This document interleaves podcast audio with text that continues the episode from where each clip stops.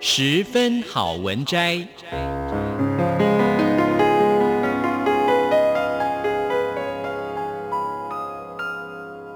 十分钟的心灵补给站。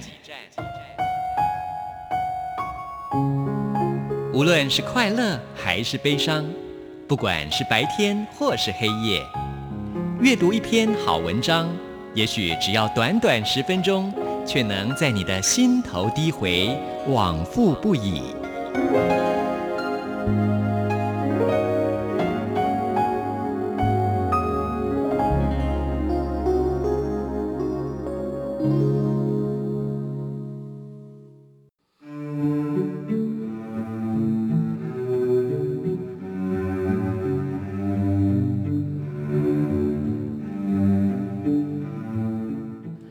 各位好，欢迎收听今天的十分好文摘，我是 Simon 范崇光，为各位选读刊登在蒲公英月刊的两则短文。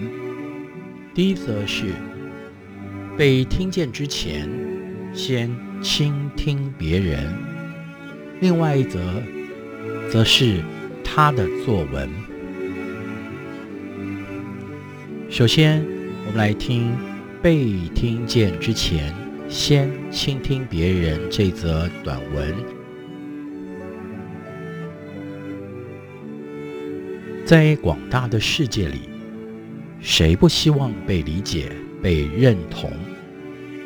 因此，多数人总是汲汲营营，希望引起他人注意，获得知音。然而，说话的多。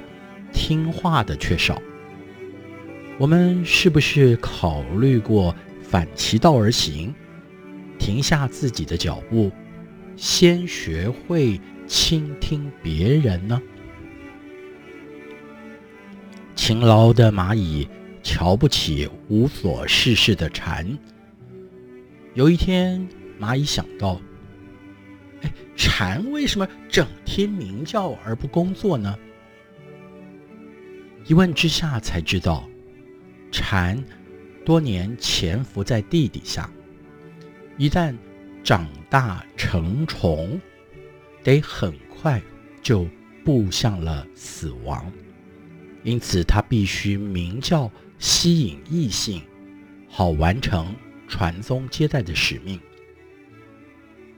原来鸣叫就是他们的工作。蚂蚁这才理解了蝉，也因此扩大了眼界。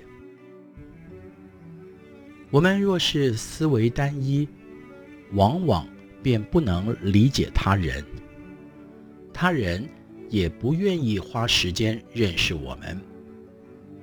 此时如果主动倾听，必定能够扩大自身的格局，也造就彼此相交的机会。一家公司决定和另一家公司合作，部署就问到了：“诶，价码其实差不多，为什么您选择了甲公司而非乙公司呢？”董事长听了这时候哈哈一笑：“ 哈哈哈，你没有看见他们眼睛都发光了吗？”他们对我想做的事真正感兴趣，而另外一家就只是对钱感兴趣而已。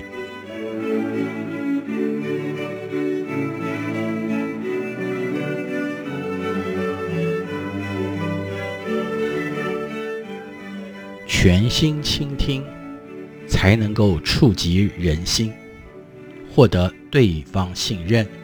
建立沟通的平台，相互成为知己。听，原来是被听见最短的路径。试试看，善于倾听的耳朵，会培养出宽大的胸怀和广阔的思考力，并且让你成为众所信任的好伙伴哦。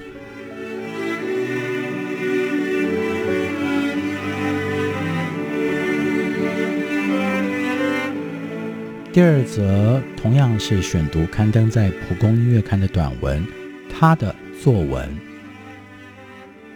当我遇见 Howard 的时候，他的眼神中流露出迷惘，但是我心中的困惑其实并不亚于他。感觉 Howard 是一个不念书的孩子，却被送到作文班来。出于被人随便安置的敷衍，而非对他在作文上有什么期许，我替这个孩子感到难过。我尝试地问他：“Howard，你要不要写写看呢？”他可是不客气的回答：“我想不到写什么。”我想也是。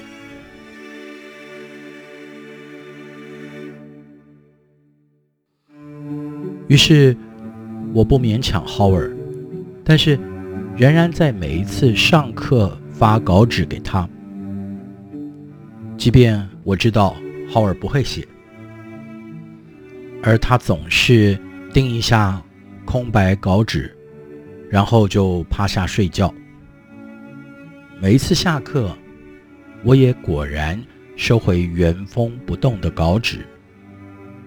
因为怕影响其他同学，我让浩尔坐在最后面角落的位置。他也似乎早就已经习惯这样的安排。一直到有一天，我并没有发稿纸给浩尔，他却说话了：“老师，我的稿纸呢？”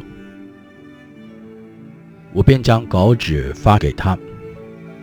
浩尔拿到稿纸，破例地写了起来。没有多久，就写完了。写完，又趴下去睡觉。下课以后，我回收浩尔的稿纸，他粗犷的字迹，并没有标点符号地写着：“老师再见，谢谢你，从来都不骂我，强迫我。”学期还没有结束，浩尔就不再来了。听说是住在外地的妈妈取得他的监护权，把他接到身边一块儿住。我想着浩尔写的那几个字，揣测他可能经历过的对待，心里不免纠结起来。我只祈求浩尔在妈妈身边，在新的环境当中，能够更多的被尊重及接纳，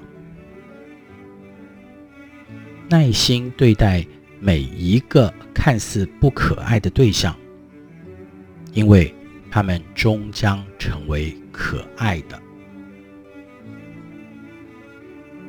以上就是今天的十分。好文摘，为各位选读的是刊登在《蒲公英月刊》的两则短文，分别是被听见之前，先倾听别人，还有就是他的作文。